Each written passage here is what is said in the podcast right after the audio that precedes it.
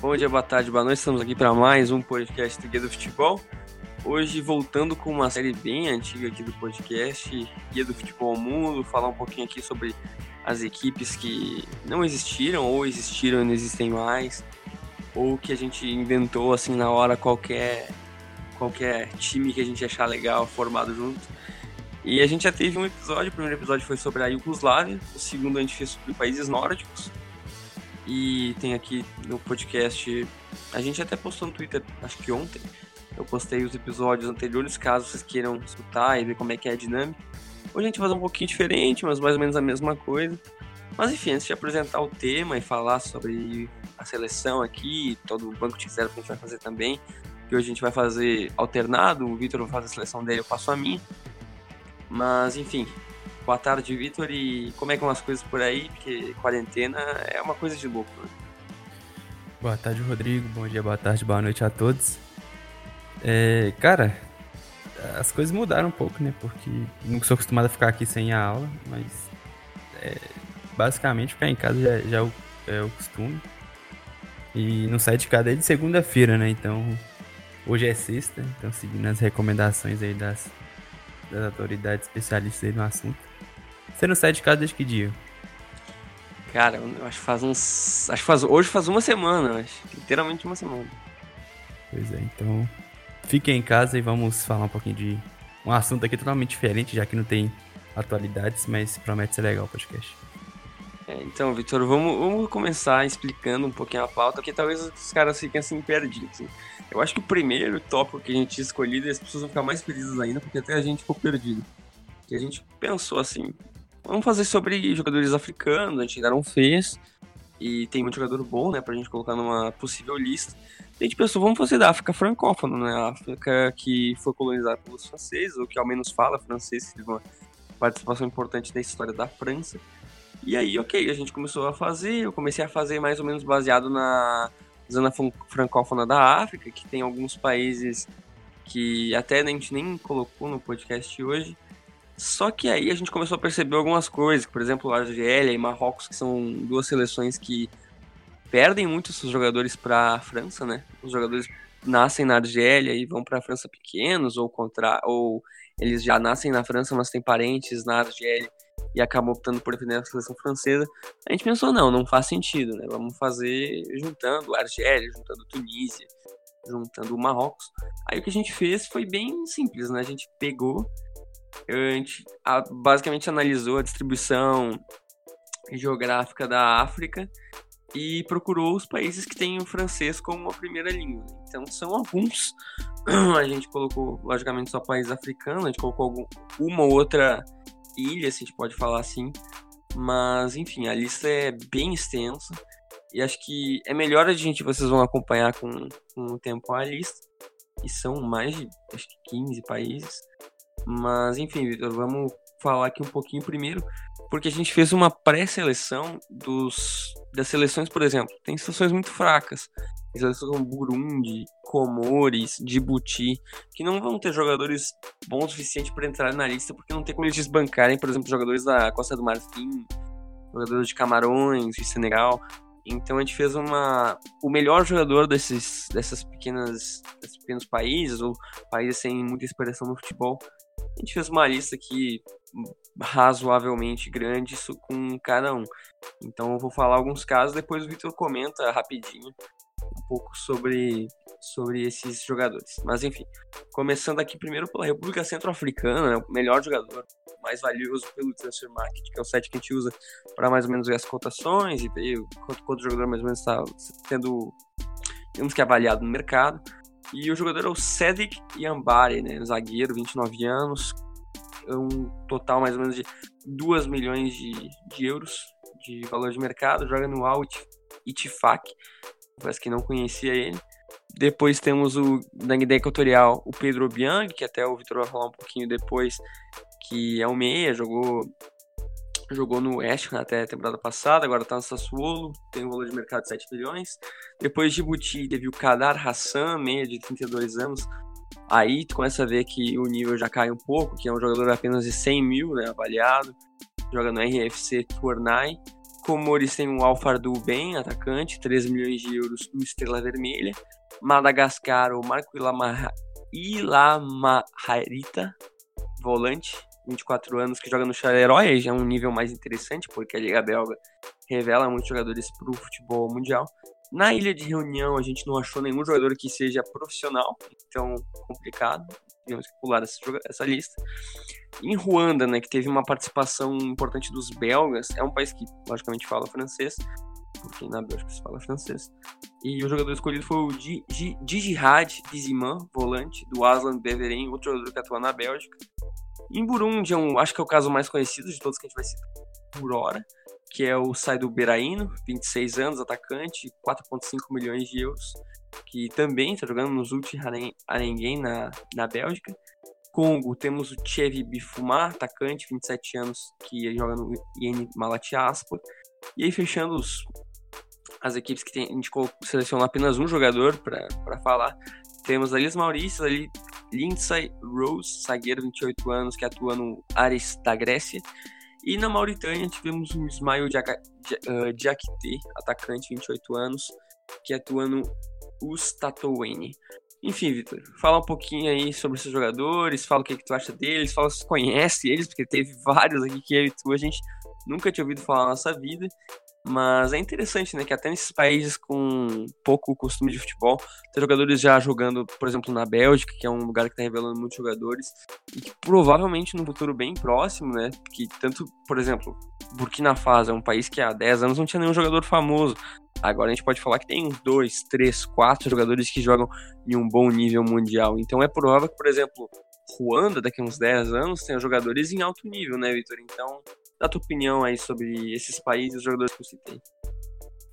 Então, é, sobre esses que você falou, é, basicamente são os dois que você já tinha falado que eu ia comentar. São o, o Pedro Biang e o Said Berahim. O, o Biang, ele teve uma temporada muito boa em 2014-2015 pela Sampdoria.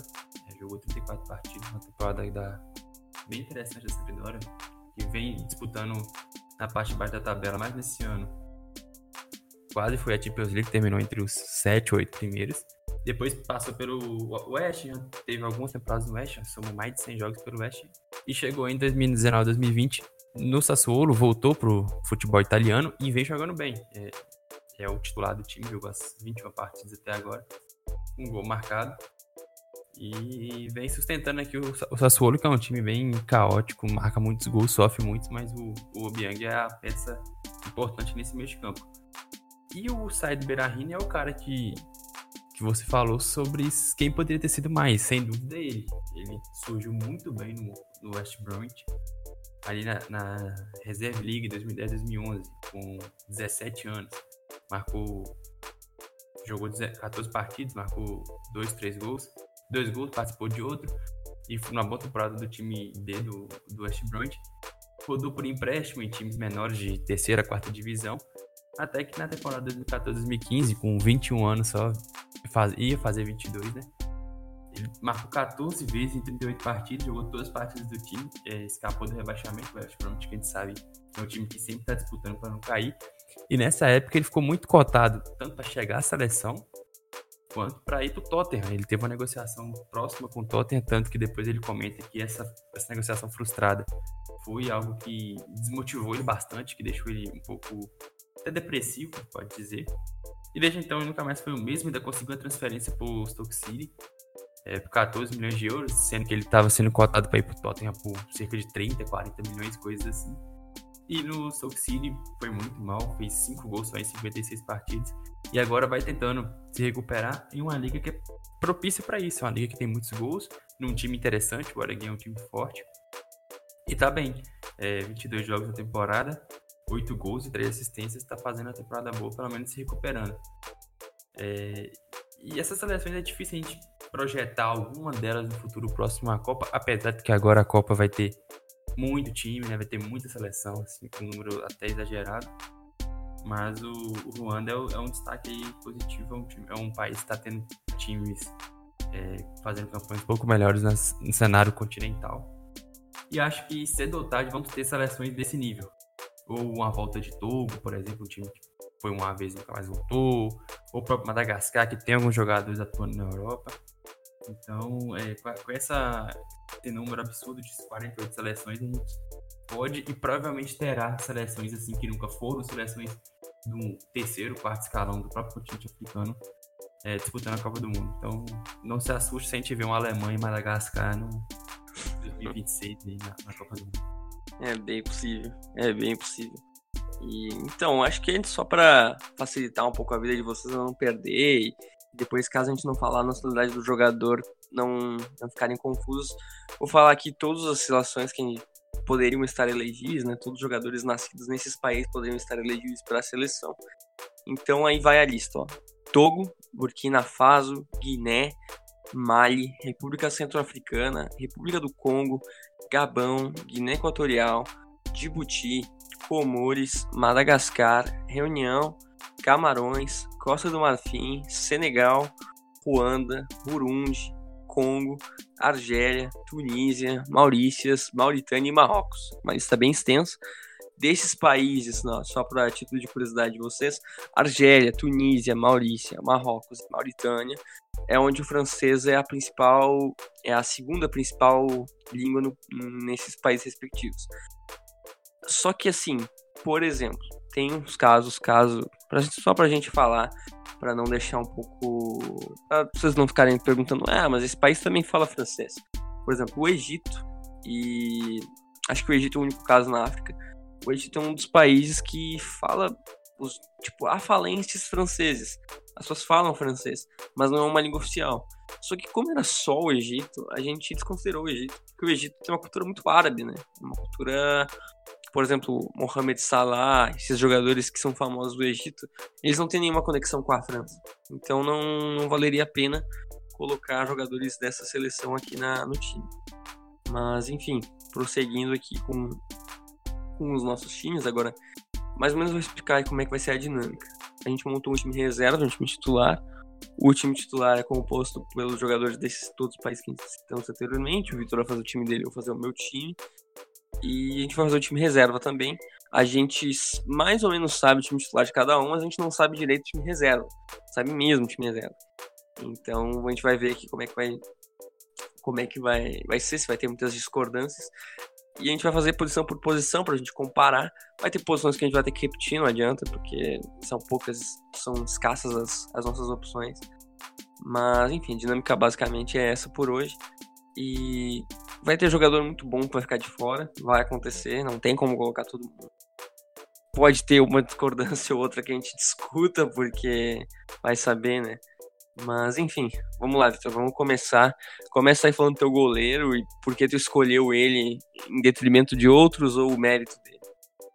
Então, é, historicamente, a, a futebol africano tem é, muito, mas muito mais jogadores ofensivos de qualidade jogando na Europa, jogando em grandes times, do que defensores. Isso aí é, é, é história. É, isso fica pouco pior quando a gente vai falar de goleiro, né? A gente foi pesquisar. De cabeça eu lembrei só do meu titular. Depois você descobriu o, o nosso reserva, que só tínhamos duas opções, então vão ser iguais.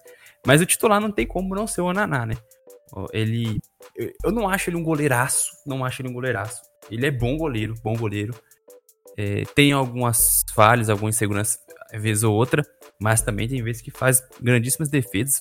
Fez parte do time histórico do Ajax em 18 e 19. E até por falta de competição, é, é, o Ananá é meu titular. Mas também porque ele é bom goleiro. Ele é um. E jovem também, então promissor. Pode se tornar um, um goleiro de referência no futebol mundial. Então o Ananá é o meu titular. Vitor, até procurei agora rapidinho aqui uma lista dos 10 melhores goleiros africanos na última temporada, né? Na jogadores africanos por causa da posição de arqueiro. O primeiro é o Onaná. O segundo já é um goleiro que atua na... O terceiro no Marrocos. O quarto no Marrocos. E o quinto no Marrocos. Então, tu vai vendo, uh, por exemplo, a gente tem o segundo é o Moes Ben Xericha, do Esperança. Aí o terceiro é o Yassine El Karoubi, do Uida Casablanca. Aí o quarto é o primeiro jogador desses, que além do Onaná, que atua na, na Europa, que é o Munir Mohan, de, uh, do Málaga. Em quinto tem o Yassine Bonu, do Real Zaragoza, que é do Marrocos também. Aí depois, seguindo a lista, a gente vai ter jogadores, por exemplo, Mamelodi Sundowns, Zamalek, Awali. Então é, é bem escassa mesmo a lista. Né? Então eu também, é a minha escolha pro é o Naná. O Naná ele fez uma temporada boa pelo, pelo Ajax, só que assim, eu não acho que ele é um goleiro a nível mundial, sabe? Eu acho que ele é um goleiro assim, um bom goleiro reserva de uma grande equipe, entendeu? Algo como o Silas foi no Barcelona, algo que talvez até o Neto seja hoje por lá, algo como a gente falar que o Navas era um goleiro reserva do Real Madrid é sacanagem. Mas, por exemplo, o Areolá ali no, no Real Madrid, eu não acho que ele é um nível muito acima desses caras, não. Então, eu acho que ele no Ajax hoje, sendo um jogador importante para a equipe, eu acho que ele não tem muito além onde ir. Talvez um time desesperado precise de um goleiro, acho que ele pode ser útil. Mas não acho que vai ser um dos grandes goleiros do futebol mundial. Não sei se tu concorda com a minha opinião. É, eu também acho que não. Mas ele ainda tem um espaço para melhorar, né? Ele tem 24 anos, 25. Então... Ele tem. Ele tem 23 só. Ele é bem então, novo. Então, é, acho que ele tem espaço. Não creio que ele vai se tornar um goleiro de referência. Mas ele tem potencial. E é um goleiro ok, é um bom goleiro, assim. bom goleiro e, e serve no, até pela, pela disputa, pelo nível que de exigência no futebol holandês, que não é tão alto. É, ele é mais que suficiente para o Ajax. Na Europa pode se fal, faltar algum momento, mas na temporada é, passada não, não fez tanta diferença, né? Ele não, não foi.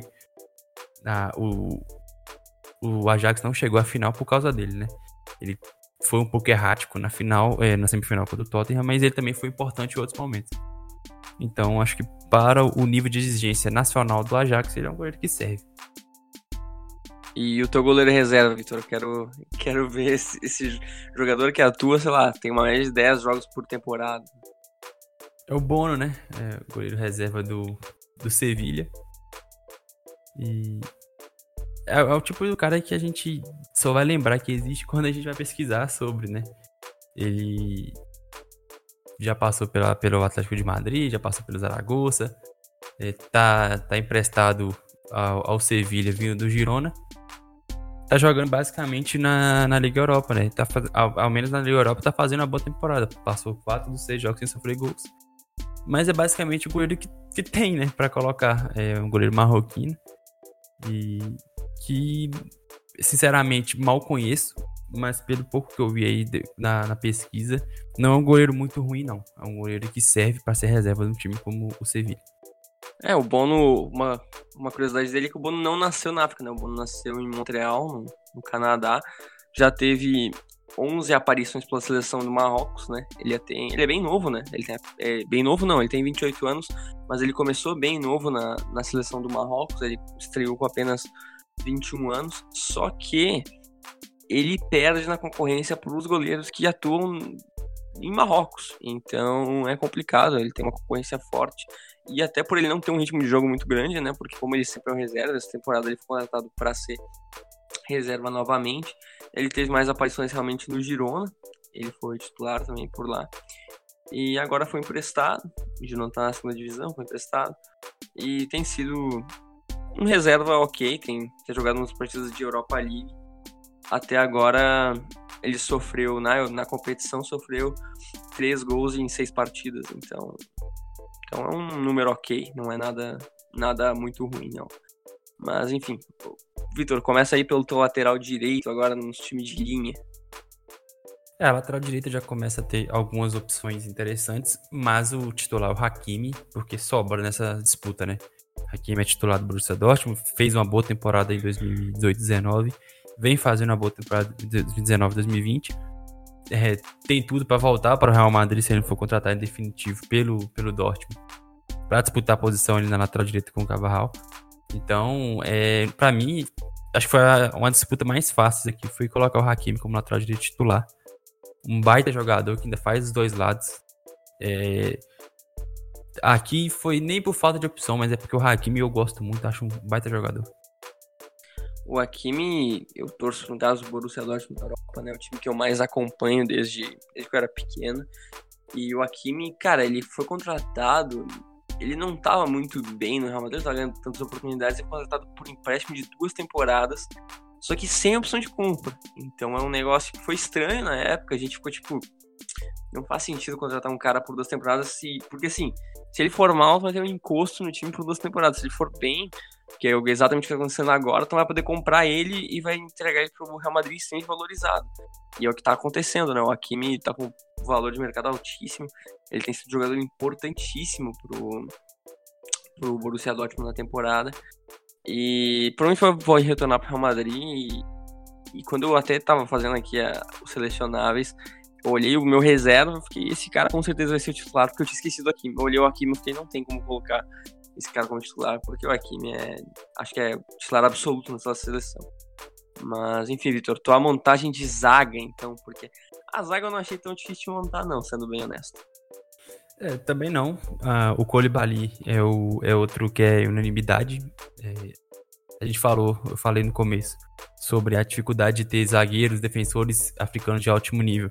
Mas o Colibali é um cara que, que foge a, a, a essa regra, é um cara que provavelmente vai ser o novo zagueiro mais caro do mundo, né? Na, na transferência dele, seja para a Juventus, seja para o futebol inglês. Ele tem boa chance de superar o Maguire. Um zagueiro sensacional, de realmente zagueiro de elite. E o Matip foi outro zagueiro. Eu fiquei um pouco em dúvida com o Jané, porque o Jané é o pilar da, da defesa absurda do Getafe, um time extremamente interessante, defensivo, mas que obtém resultados jogando dessa forma. E é um time que toma muito pouco gol, e o Jané é um baita zagueiro. Mas eu preferi o Matip até pela, pelo nível de dificuldade que ele enfrenta semana a semana. Já fala, é, já eu... fala a reserva? Não, não, vamos, vamos manter. Primeiro, primeiro só os titulares.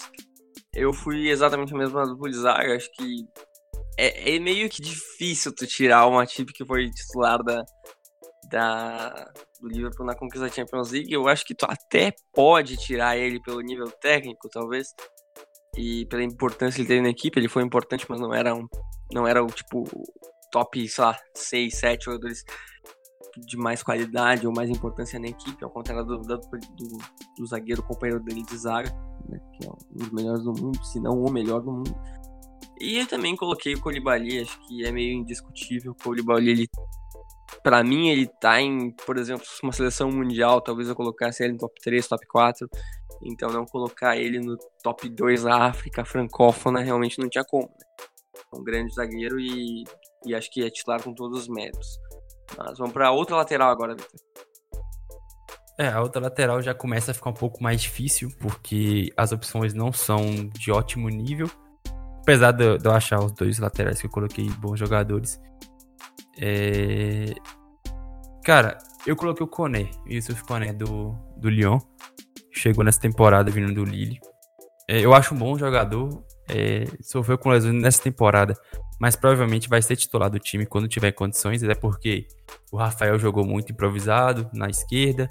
O próprio Marçal não é um grande jogador, apesar de cumprir bem. Eu acho ele bom, já foi bem no, no Lille na temporada passada, foi um jogador importante no vice-campeonato, foi um, um, dos que saíram do time, ali junto com Thiago Mendes, junto com o PP. Então foi um dos principais destaques. Acho ele bom jogador, acho um cara completo, forte fisicamente. Então eu coloquei o Yusuf Koné na minha lateral esquerda. Ah, o meu lateral esquerdo é diferente, a nossa primeira posição é diferente. Coloquei Rami Ben Sabaini, lateral esquerdo, 24 anos do Borussia Mönchengladbach. Ele é um jogador que tem sido titular, né? tem sido bem tem tido boas aparições nas partidas na Bundesliga. É um lateral muito interessante e para mim hoje, pelo que pela amostragem da temporada e também pela idade idade relativamente baixa, né? É um jogador que pode ainda melhorar muito no futuro e que eu acho que hoje é um bom jogador para essa posição. Não, não tive muitas dúvidas nessa na lateral como titular. E agora, volante, Vitor. É, o trio de mês logo, né? Uh, pode, pode colocar o trio de mês direto. É, eu acho que nosso vai ser igual, é, nosso trio de mês vai ser igual. É, eu coloquei o Gueye, jogador do Paris Saint-Germain, foi muito bem no Everton, as temporadas que ele esteve por lá. É um jogador um pouco mais rodado, experiente. Foi para o PSG, é, varia um pouco de titularidade reserva, mas é um cara interessante, é um cara que pode mudar bastante o, o estilo de jogo do time, tem competições europeias quando precisar. O outro, o meio-campista, eu coloquei o Benacer, é, fez uma baita temporada pelo Empoli, jogador revelado no, no Arsenal. Fez uma Copa das Nações Africanas sensacional. Foi, se eu não me engano, se não foi o melhor jogador, foi um dos melhores jogadores no título da, da Argélia. Hoje está no Milan, titular absoluto do Milan, cara que até estava tendo pouco espaço no, com o Gianpaolo, mas com o Pioli vem jogando melhor, jogando com mais regularidade. E o outro meio campista, também não, não tem como não ser ele, o Naby Keita. É, surgiu assim mais pro futebol europeu no Salzburg, passou pelo Leipzig muito bem.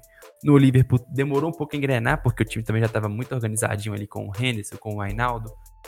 Mas vem agora tendo seu espaço mesmo que não seja titular, é, acho que ele tá meio fechado ali com o Fabinho, Henderson e Ainaldo. É um cara muito importante, é um cara diferenciado, baita jogador, jovem ainda. Então ali é um, um backup interessantíssimo pro Klopp. Eu acho, eu sou fã do, do Keita, acho um, um cara muito acima da média e, e é indiscutível aqui na, nesse meio campo. O meu meio campo é basicamente a mesma coisa. Eu coloquei o Idrissa Gueye meia fantástico, volante fantástico. A participação que ele teve no Everton é muito subestimada. Ele era um dos melhores jogadores da Premier League na função dele. Ele tinha um jogo semelhante com o Kanté, fazia muito trabalho sujo, um jogador de extrema qualidade. Tanto que foi uma perda muito grande pro, pro, pro Everton quando ele saiu, que até contratou um jogador que a gente também colocou como opção na lista, o Gabman aqui. E é um jogador de muita, muita qualidade. E apesar de já já não ser mais tão jovem, né? Tem 30 anos, é, não tinha como não colocar ele na seleção titular. Aí também completando o Benacer do Milan, que acho que ainda tem bastante a evoluir, mas pela temporada que ele já fez na, no, na passada, eu acho que é um jogador que, apesar de ainda ser um pouco irregular, de, de ter um pouco de inconstância ainda nas suas partidas, ele vai melhorar muito e vai ser um dos grandes jogadores da seleção da, da Argélia agora no, no futuro próximo. E agora continuando aqui, o meu último jogador. Só é isso. Agora continuando aqui, meu último jogador. Também na Keita, não tinha como colocar outro. Na Keita foi contratado a peso de ouro pelo Liverpool, junto ao. Junto a, claro, mais uma franquia da Red Bull que sempre faz esses negócios fantásticos de contratar o jogador quando ele é desvalorizado, quando ele é jovem e ainda não, não é muito conhecido, foi vendido ao Liverpool por um valor absurdo e, logicamente, foi um dos jogadores principais na conquista da Champions League pelo, pelo Liverpool. Mas, enfim, agora vou para o ataque já direto, engrenar. Acho que também, bem, bem discutível pela qualidade dos jogadores que é o trio de ataque, né? Porque apesar, a gente tem, cara, eu acho que bobeando aqui uns 8, 9 muito mais, bons jogadores. Mais. Tu acha que mais? Tem mais, tem mais. É muito. Eu, eu demorei um tempinho fazendo essa lista aqui. Eu acho que a gente tem uma lista que é composta de uns 20, 20 e poucos jogadores. E foi difícil selecionar, mas o top 3 acho que é difícil de sair um pouco disso, né? É, não tem, cara. Não tem como mudar. É, o Mané, eu não preciso nem comentar, né? O, o, pra mim, o melhor jogador do melhor time do mundo. O Marres foi o grande craque do, do Leicester campeão. Tá, é importante no Manchester City, vale ele na titularidade porque a concorrência é muito grande. E o Guardiola roda bem o time, mas é um cara muito acima da média, é um craque de bola. E o Aubameyang, que apesar da, de ser criticado, de ser zoado até eu acho ele muito bom, cara. Eu acho um cara que te garante ali mais de 20 gols toda temporada, seja no Dortmund, seja no San Etienne, seja agora no, no Arsenal. É um cara muito bom jogador, pede seus golzinhos, claro, mas é um cara que te garante gols. Então não tem muito o que dizer. Acho, apesar de ter muita opção boa, é, eu, eu até coloquei vários na, no time, time reserva, mas eles são estão no patamar acima. Acho o, esse trio aí bem, bem discutível. É, exatamente. Não, não tem muito como sair disso. Cara, começando primeiro pelo Mané, como tu disse. É, cara, acho, às vezes eu acho que o pessoal, ele, eu não sei se ele não é pegar no pé, mas ele desvaloriza um pouco esses jogadores que são de nações menos, menos conhecidas, por exemplo, Senegal, né? Sadio Mané. O Mané foi importante na Copa do Mundo, o Mané levou o Senegal à Copa do Mundo, com jogadores pilares da seleção. E, cara, é um dos jogadores mais valiosos do mundo todo mundo sabe a importância do, do Mané. Ele o que ele fez na. estava fazendo agora na última temporada era fantástico, né? No, na campanha do título da Champions League, é discutível se ele não foi o melhor jogador. Então, é um jogador que não tem como tirar. E completando, né? Sem dúvida nenhuma, colocar Mahrez e Aubameyang não é, não é, acho que é bem indiscutível colocar outro jogador acima deles, né? O Aubameyang Cara, o Aubameyang jogou no Borussia, eu sei quanto gol, a quantidade de gol que ele desperdiça é frustrante e é muito irritante, porque ele, ele erra uns gols óbvios. Mas a qualidade dele é indiscutível, né? Senão o Arsenal não teria comprado ele pelo valor que comprou, senão ele não faria o número de gols, a quantidade de gols que ele faz sempre. E ele não seria uma dupla tão boa de ataque com, com o Lacazette se ele não fosse tão bom assim. E o Mahrez, desde os tempos de Leicester, acho que não tem muito o que falar, né? O Mahrez hoje é um jogador que, apesar de não ser titular absoluto do City e começar muitas partidas no banco, cara, a importância dele pro City é gigantesca, né? A profundidade de elenco que tu tem colocando um Marres no segundo tempo, tendo uma com opção é, é enorme. Então é, é muito difícil sair disso. Mas enfim, Vitor, invertendo agora, vamos pro time reserva. Começando agora já por laterais, começando. Vamos começar primeiro lateral direito, né? Porque a gente já falou o goleiro, que é o Bono, que era a nossa única opção. Vamos para os laterais direito. Vitor, quem tu escolheu para essa posição? Que, cara, querendo ou não, tinha uns dois, três jogadores que atuam em um nível bem interessante futebol europeu, né? Tinha, tinha. É... Só que eu peguei, coloquei um cara que vem jogando, antes de se lesionar, vinha até jogando mais como ala mas não tem como não colocar o, o Atal, é, também argelino, também fez uma grande Copa das Nações Africanas, fez uma grande temporada pelo Nice na, em 2019, jovem, tudo para sair para um time grande, dar um salto. É, coloquei. É, é, um cara que joga muito como ala, um cara muito ofensivo, mas é, inicialmente é um, é um lateral direito. Então ele é o, o meu escolhido. É, mesma, mesma coisa que o Atal. Ele. As outras opções, só para deixar para deixar claro aqui para os seguidores, para eles saberem mais ou menos quem eram as opções. A gente tinha o Aurier, né, que bem contestado no Tottenham, mas é um jogador que, querendo ou não, atua em um nível alto. Tinha também o Moussouaguet, né, que lateral direito do, do Nice, que também, querendo ou não, era uma opção jovem também.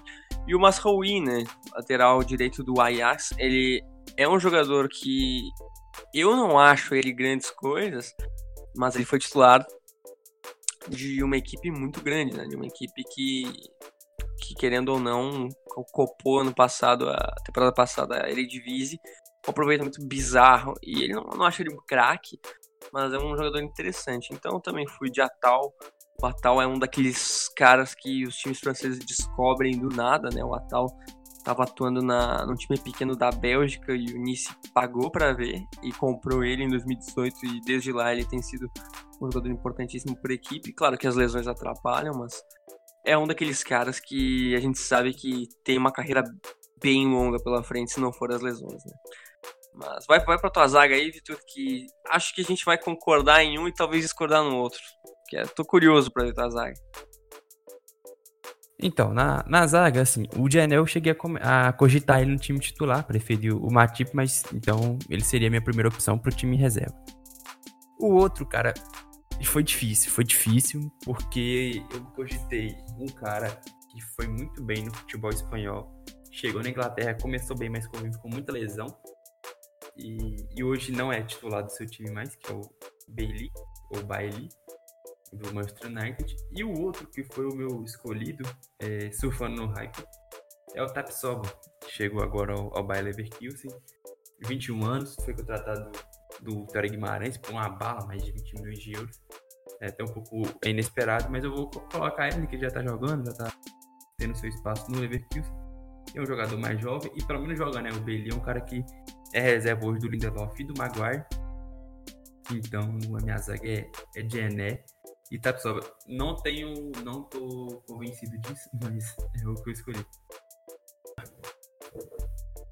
Então, minha zaga é composta também pelo Gené, né? 28 anos, 30 milhões de euros, zagueiro do Getafe, cobiçado por diversas equipes.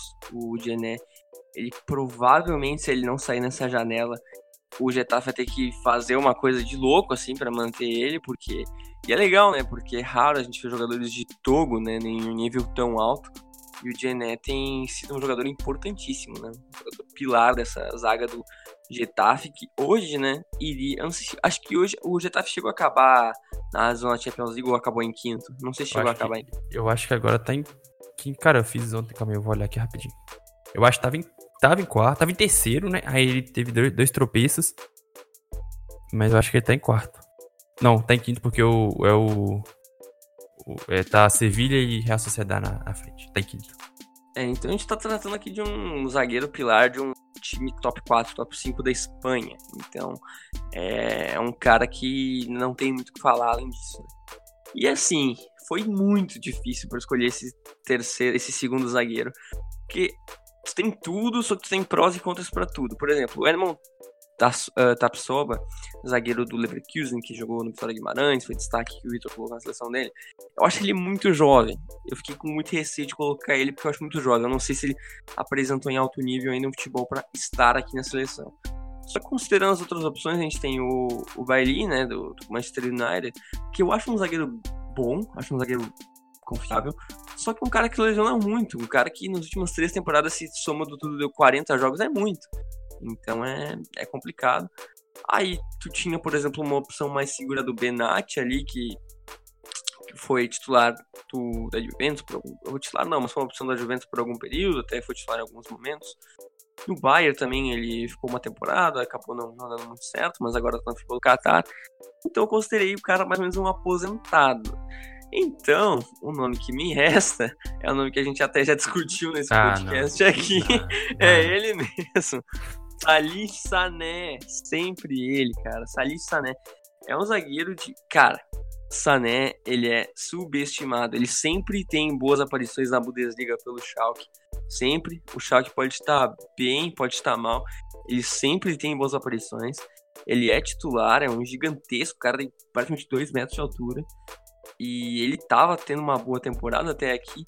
Ele, inclusive, foi peça importante agora na no temporada, principalmente fazendo gol, dando assistência.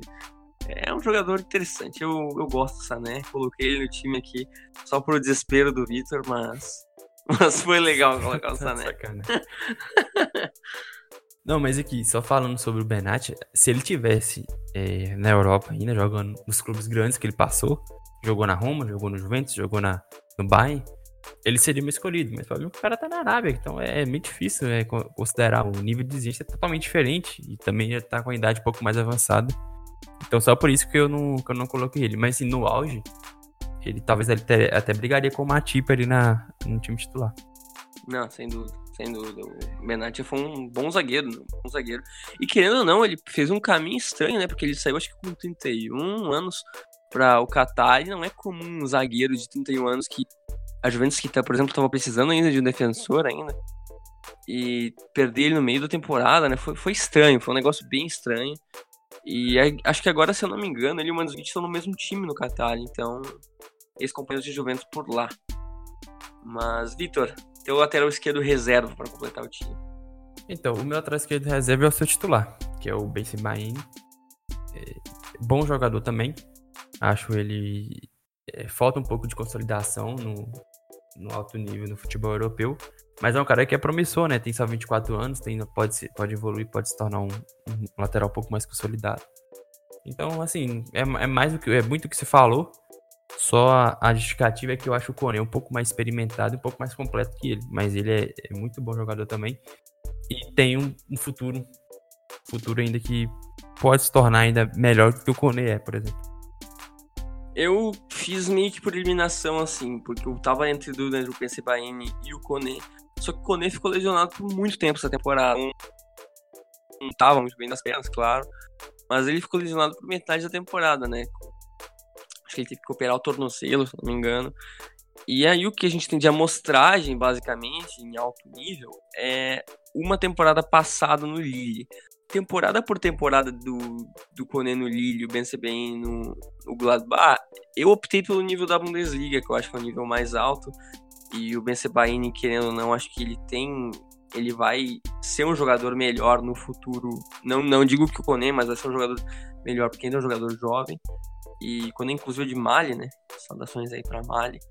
E é um bom jogador, acho que acho que, querendo ou não, se ele tivesse mais oportunidades essa temporada, ele poderia estar se titular sem nenhuma dúvida. Só que eu optei por isso, optei pela lesão e por apenas uma temporada que ele apresentou no livro. Mas enfim, agora vai, faço a trinca aí de volante, meia, que eu tô bem interessado, porque aqui não foi tão fácil. E a gente, sem querer, puxou um cara que tava pra sua opção no ataque pro meio para completar, porque tava, tava difícil de montar.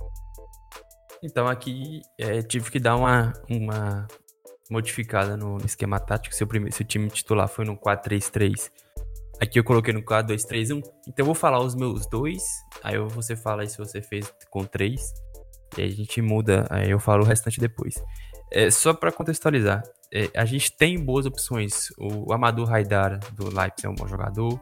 Samaseku do, do Hoffenheim é um bom jogador. A gente tem o Diawara, passou pelo Napoli, está na, na Roma, que é um cara ok também. A gente for procurar, tem o Leminar, que tá no Galatasaray, já jogou na Juventus, já jogou no, no Southampton. O próprio Pedro Bianchi é um cara ok também, tem um, um certo nível de competitividade. O Kessie, que é muito criticado no Milan, mas é um cara experiente e é jovem também, fez boas temporadas na própria Atalanta. E tem o Serri, que foi muito bem no Lille, quase, é, no Nice, quase chegou ao, ao, Barcelona, teve uma especulação bem forte por lá. Mas eu optei pelo Guimarães, é, mais pelo que ele fez no Napoli, no, no Mainz, do que pelo que ele, tá faz... que ele não tá fazendo no Everton, né? Ele não tá tendo é, um desempenho tão bom no Everton. Mas o, ele foi muito bem no, no mais. Chegou para substituir o Gueye. Acho ele um bom jogador, acho ele um cara promissor. Um cara muito forte fisicamente, tem, tem chegada, desarma bem. Fez uma temporada muito boa em 2018, 2019. Então ele seria o meu volante. E ao lado dele eu colocaria o Harit, do Schalke, meu campista argelino. O cara também que vai um pouco no, no, no sentido dos jogadores que estão sendo produzidos na França é que ele estava na França antes de chegar ao, ao, ao Schalke. Jogador ali um pouco mais cadenciado, que chega mais, não é tão forte fisicamente, mas ele, eu acho ele muito bom jogador. Então, ele seria o meu, eu até cogitei ele às vezes também no time titular no lugar do Benacer, mas acho o Benacer mais completo. Então, seria Guibaman e Harit ali na, na dupla de volantes barra meio campista, seja como for. É, eu, como volante ali, eu coloquei primeiramente também o Ameni Harit do Schalke, que é um cara que tem se valorizado cada vez mais no mercado e acho que é um jogador que tem bastante futuro. A gente até já falou dele no podcast do mercado, né, quando ele foi contratado. É um excelente jogador, acho que é uma aposta jovem que acho que vale a pena. E é exatamente o que o Vitor disse, eu não tenho muito mais a completar, ele... só que a minha escolha foi diferente. Por exemplo, o Vitor começou a falar do Samaseku, do Leminar, do Anguissá, do próprio Gaman que ele colocou no time. E, cara, são todos jogadores que ainda têm algo a provar, né? Todos. Por exemplo, o Anguissá, que foi contratado pelo Fulham, o cara nunca mais fez nada. O cara nunca mais fez nada. Foi ele muito foi... mal no Fulham, junto com todo mundo. Né? Nossa, ele custou, tipo, 30 pau pra tirar do Marseille e, tipo, sem nenhuma dúvida, ele não foi... Nossa, ele foi muito mal, tanto que já tá no real, né? Então, um jogador que pá, não, não foi bem mesmo. E como tu disse, Samaseku tá, tá ainda aos poucos se acostumando, Bundesliga, é, é difícil, claro que é difícil. Eminar, um cara que já passou por Premier League, foi pra Turquia agora, hum, também, um cara que, aliás, Eminar é do Gabão, né, só fazer essa grande menção, é ele e Aubameyang comandando a seleção do Gabão. É um jogador que já não é mais tão novo, não queria colocar ele na equipe, e aí minha escolha foi o Sofian Rabat, que o Sofian Rabat agora foi vendido para o Fiorentina. Foi um dos movimentos mais interessantes da última janela. Só que o Rabat vai acabar a temporada no Hellas Verona. O Rabat ele foi man of the match contra o Juventus. Ele tem sido um jogador de extrema qualidade no meio do, da equipe italiana. E é um jogador que ele é muito pouco falado porque ele é um jogador que ele não com a bola nos pés, ele não é aquele cara que tu fica assim, nossa, esse cara é um craque. Ele é um cara difícil de, de tu analisar, tipo, esse cara é muito importante para uma equipe. Ele é um cara um cara muito versátil, um jogador muito versátil. É um meio-campista. Mas e... é um cara também que tem pouca experiência, né, na, na Elite. Cara, mas aí. Aí é aquelas que eu não sei se falasse sim ou não, porque ele foi campeão com o Feyenoord, né? Na, na Eredivisie.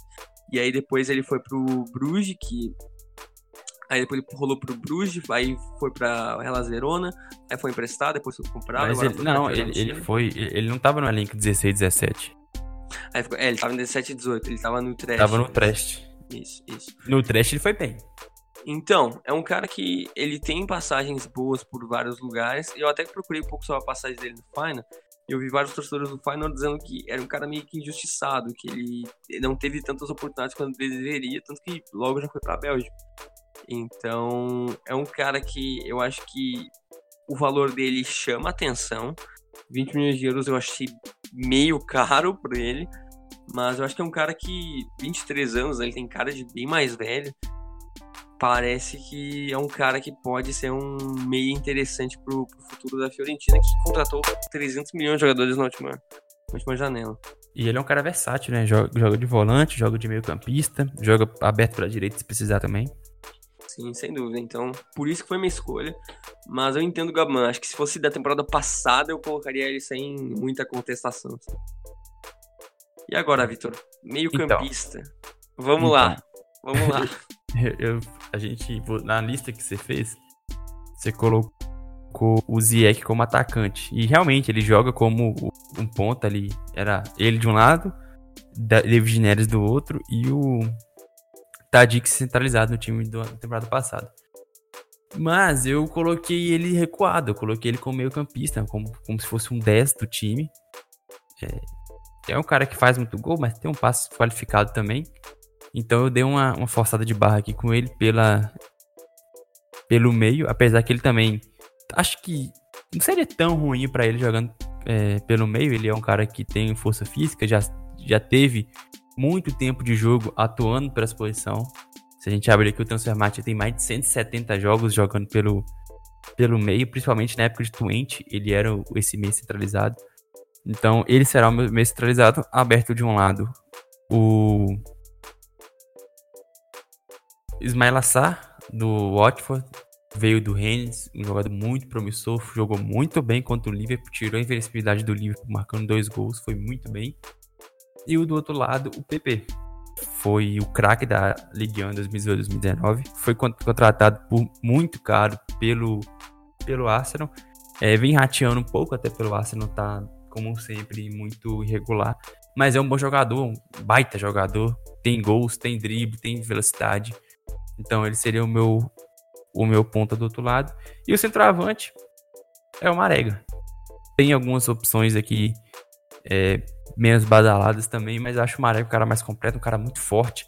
É meio caneludo, sim, mas ele marca, marca bastante gols. Vem correspondendo no, no Porto há algum tempo. Tudo bem que, a, que o nível do futebol português não é tão alto, mas também é um campeonato taticamente tem suas qualidades, é um times que tem uma defesa geralmente bem forte. E o Marega é um cara que costuma fazer gols também nos clássicos. O Benfica já, já sofreu na, nas mãos dele. Então, meu centroavante é o, é o Marega. Então, a gente teve uma discordância ali. Eu pensei que ia colocar outro cara no meio campo. Mas, enfim, eu. Assim, é, eu. Você não colocou o Ziek? Não coloquei Ziek. Não, coloquei o Ziek no. Não, coloquei o Ziek depois no ataque. Não ah, coloquei tá. ele como meio-campista. Como meio-campista, eu coloquei um cara que eu sei que tu gosta muito, que eu gosto muito, e que a gente ficou muito triste que ele saiu do, do nosso time que a gente torce, que é o Brahimi, cara. Porque ah, apesar. Mas... Cara, apesar dele estar no Qatar, eu, eu, fiquei muito triste. Eu fiquei lendo a entrevista dele, eu tava procurando um pouquinho sobre os jogadores. E eu li uma entrevista dele que o Porto sequer procurou ele para renovação e que ele foi é, pro Qatar. Isso é inexplicável, isso é inexplicável. E que ele foi pro Qatar por falta de opção. E era um cara muito valioso, velho. Ele é muito bom, muito bom. Mas, né, eu acho que é, entra um pouco na parada do Benatia. Porque é um cara que tá fora do, dos grandes centros. Mas para mim a diferença dele pro Benatti é que ele recente 30 anos, né? É um cara que, que quem, você, quem você tirou então? O Sar? Isso, eu tirei o Ismael Sar. Tá, é, tá, justo, justo, justo. Mas assim, eu acho que o Ismael Sar tem bola para não digo superar o Brahim, mas provavelmente não, pra superar ele, sim. Ele tem, ele tem muita ele bola, tem. muita é, bola. O Ismail Assar destruiu o Liverpool. O Ismail Assar destruiu o Liverpool no, no partido aqui. O Watford derrubou a invencibilidade do, da equipe dos Reds. Só que o Ismail Assar, ele recém chegou, né? O Ismail Assar, ele foi contratado com pompa, né? Com acho que 30 milhões de euros pagaram por ele. E é um jogador muito bom, muito jovem. Só que assim, o Malassar tá dando engatinhando, primeiros passos. O Brahimi a gente viu em Copa do Mundo, o Brahimi a gente viu sendo decisivo em Champions League. E o Brahimi é um cara que, meu, é um cara que marcou muitos gols importantes pro Porto, né? E que saiu de graça, né? O Porto perdeu o Brahimi de graça e pela entrevista dele perdeu porque o Porto não quis fazer nada.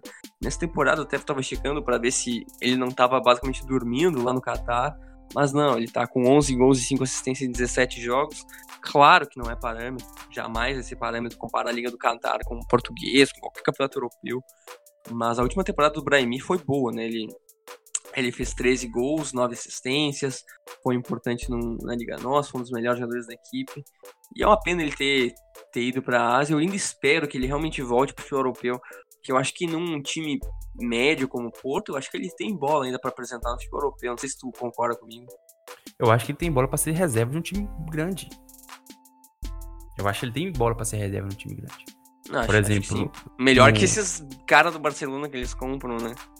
É, é, por exemplo, se você tem no, no o banco do Barcelona um cara. Ele não tem muito diferença do, do Brett White, por exemplo. Ah, eu acho ele melhor que o Brett White. Pois é, que o Brett White faz funções diferentes, mas. Assim, né? É, não é uma diferença tão grande assim, mesmo, mesmo na questão das funções. Você tem o Atlético de Madrid, que eu achava que faz um pouco de sentido, pra ser reserva ali do Lemar, pra ser reserva ali da, do próprio Coque, jogando de um jeito diferente, mas serve. O próprio Paris Saint-Germain, é, o Draxler ali, no, você tem um cara como o Draxler no banco que já não, não rende tanto bem mais caro, você pode fazer caixa e você ter o, no lugar dele o Brahimi. Acho que é uma, uma opção interessante. O Drax é mais jogador, mas o, o Brahimi consegue cumprir. Então ele tem bola para ser é, jogador de destaque de um time médio como o Porto. E um reserva, um time um pouco maior, assim, sem, eu acho que não tem muito problema com isso. Não. Pra mim é o tipo de contratação que o Monte faria no Sevilha por milhões de euros, no, faltando seis meses para acabar o contrato. É, é exatamente é, o tipo de contratação. Mas enfim, o, já falando um pouquinho aqui do meu ataque, coloquei nas pontas Nicolas Pepe do Arsenal. Eu acho que a temporada dele passada é indiscutível. Acho que é. Por exemplo, a gente estava falando antes do Gabman, de jogadores que tiveram uma boa temporada, temporada passada, mas que ainda estavam oscilando nessa. O PP está oscilando na Premier League. É diferente. O PP destruiu na, na França, foi um dos melhores jogadores da temporada passada. Não tem como não colocar ele, na minha opinião. Aí, foi difícil, porque eu não sei quem eu vou colocar centralizado. Eu coloquei três caras que não fazem muito essa função, não, né? Aí, outro jogador, como eu já falei pro Vitor, eu coloquei o Ziyech na, na outra ponta. Eu acho que é um jogador que vai pro Chelsea agora, né? Ele, ele não tem muito o que falar dele. Um jogador espetacular que, querendo ou não, demorou muito, mas muito, mas muito tempo para para ele sair, né, do, do futebol holandês. É um jogador que eu acho que faltou, talvez até, não sei se por parte dele, do empresário, ele já sair antes, né? Porque acho que é até demorada essa saída dele do Ajax. E aí, cara, esse cara acho que ele pode fazer a função que eu, que eu quero que ele faça. Eu fui muito pela temporada. Porque assim, vamos considerar as opções da temporada que tá fazendo temporadas boas. O Marega sempre é um cara muito confiável ali pra, pra posição de 9. A gente tem o Ismail que tá surgindo bem. A gente tem, além deles, o Slimani que tá fazendo uma temporada muito boa no Mônaco. Eu quase coloquei ele nesse lugar, eu fiquei muito em dúvida, porque o Slimani faz uma temporada fantástica no Mônaco. Eu coloquei o Idrissi, cara. O Idrissi tem sido o melhor jogador do AZ, do AZ, né? O AZ é, é líder empatado com o Ajax, né? tá em segundo pela, pelo critério de desempate. Ele é o melhor jogador da equipe. Tem 24 anos, marroquino, tem, tem ido muito bem na última, nessa última temporada. Tem 13 gols, 5 assistências na Eredivisie, marcou gol já importante na Europa League. Então é um cara que o AZ comprou por muito pouco e acho que vai vender por muito. Eu não sei se vai vender já agora. Era um cara que, inclusive, fez as divisões de base, as seleções de base na Holanda. Jogou até pelo Sub-21 da Holanda. E esse ano passado decidiu jogar pela seleção do Marrocos, que, que é a terra dos familiares dele. Ele nasceu na Holanda mesmo. Mas, enfim, é o jogador que eu escolhi para o avançado. Mas, enfim, Vitor, recapitulando tua seleção. Fale tua seleção titular inteira completa e a reserva inteira completa, se possível. Onana, Hakimi, Matip, Koulibaly, Kone, Gueye, Benacer. E Keita, Mané, Marres, Aubameyang, titular. E a reserva, Bono, Atal, Diené, Tapsoba e Beissembaini, Gbaman, Harit, Pepe, Ziek, Sar, Moussa Marega. Agora a minha, titular, Onaná, Hakimi, Matip, Koulibaly, Bensevaini, Gueye, Benacer, Keita.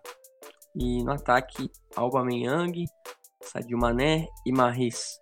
E aí time reserva, posto por Bono, Atal, Djené, Salif e Kone, Amrabat, Harit e. E no ataque, PP, Ziet e Osama Idrissi. Agora, Vitor, só para antes de a gente encerrar o podcast, não, tem, não sei se tu quer mencionar algum jogador, algum, algum país que ficou sem nenhum integrante nas nossas seleções que tu queria mencionar, um cara que a gente acabou mencionando um pouquinho ou acabou nem mencionando, que tu diz esse cara aqui eu poderia ter colocado ele, ou esse cara aqui em outros tempos eu colocaria ele, ou esse cara aqui, o time que ele tá, o mercado que ele tá, influenciou muito na minha escolha, porque eu tive algumas dessas dúvidas e acredito que tu também teve. É, temos é, jogador que se tivesse em um centro diferente que estaria no meu time seria o Benatia, com toda certeza. É um cara que no auge foi um baita zagueiro, um zagueiro de referência na Europa. Tem alguns caras que já jogaram mais e caiu bastante rendimento, como o Gulan no Napoli. É um cara que vem perdendo espaço até pro próprio Mário Rui, que é um cara bem mais ou menos.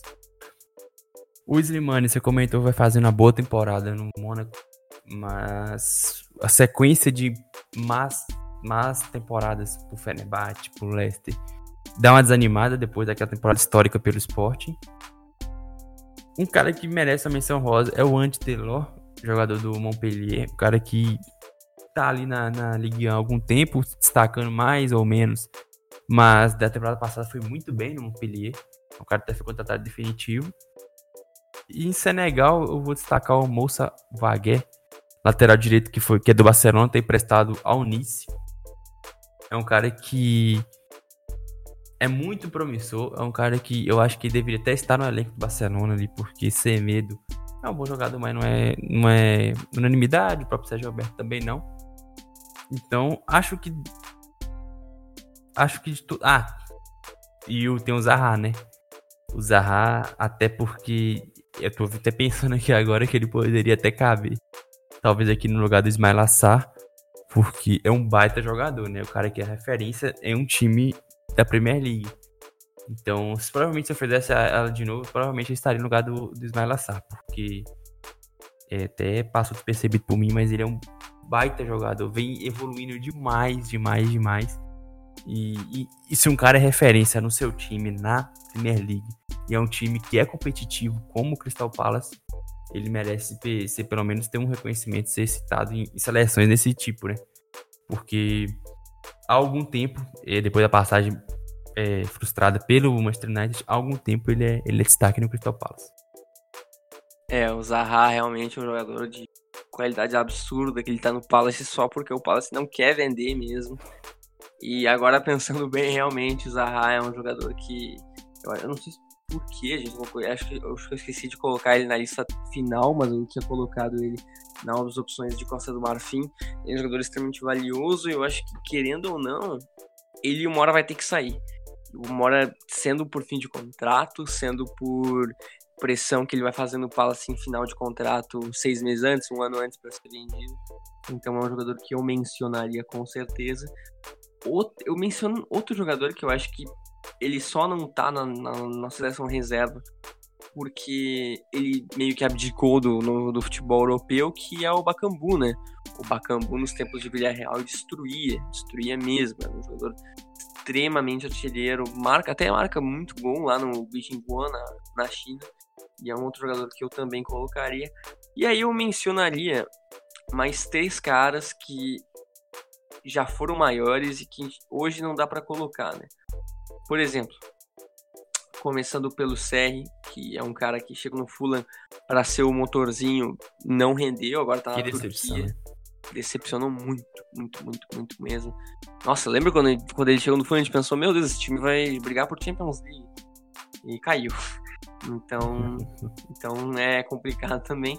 Keita Balde surgiu muito bem, muito bem também e acabou indo pro Mônaco, foi emprestado, não deu certo. Hoje é um jogador que tem lá sua utilidade, mas não é nenhuma unanimidade com certeza.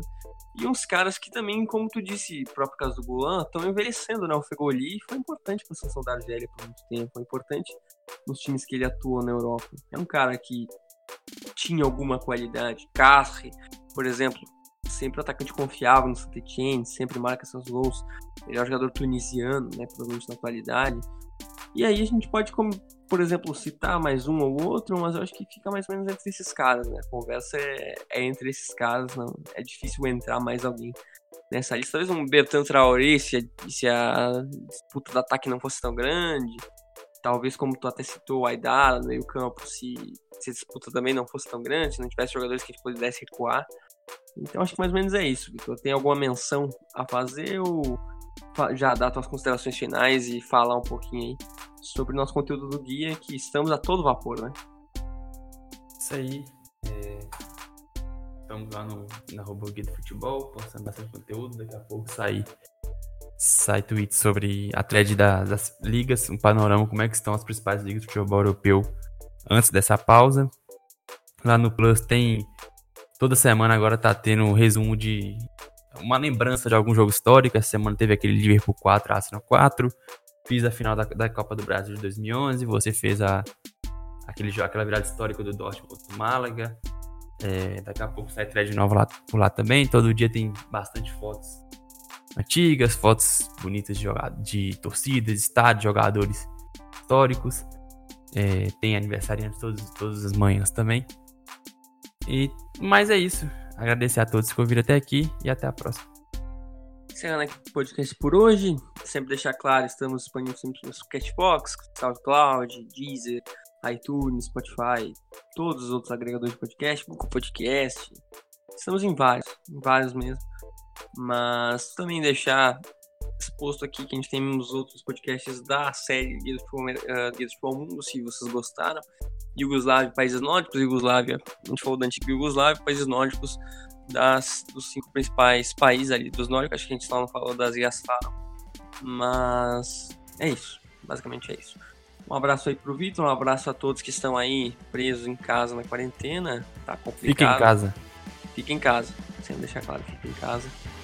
E era isso, fica em casa e esse foi mais um podcast do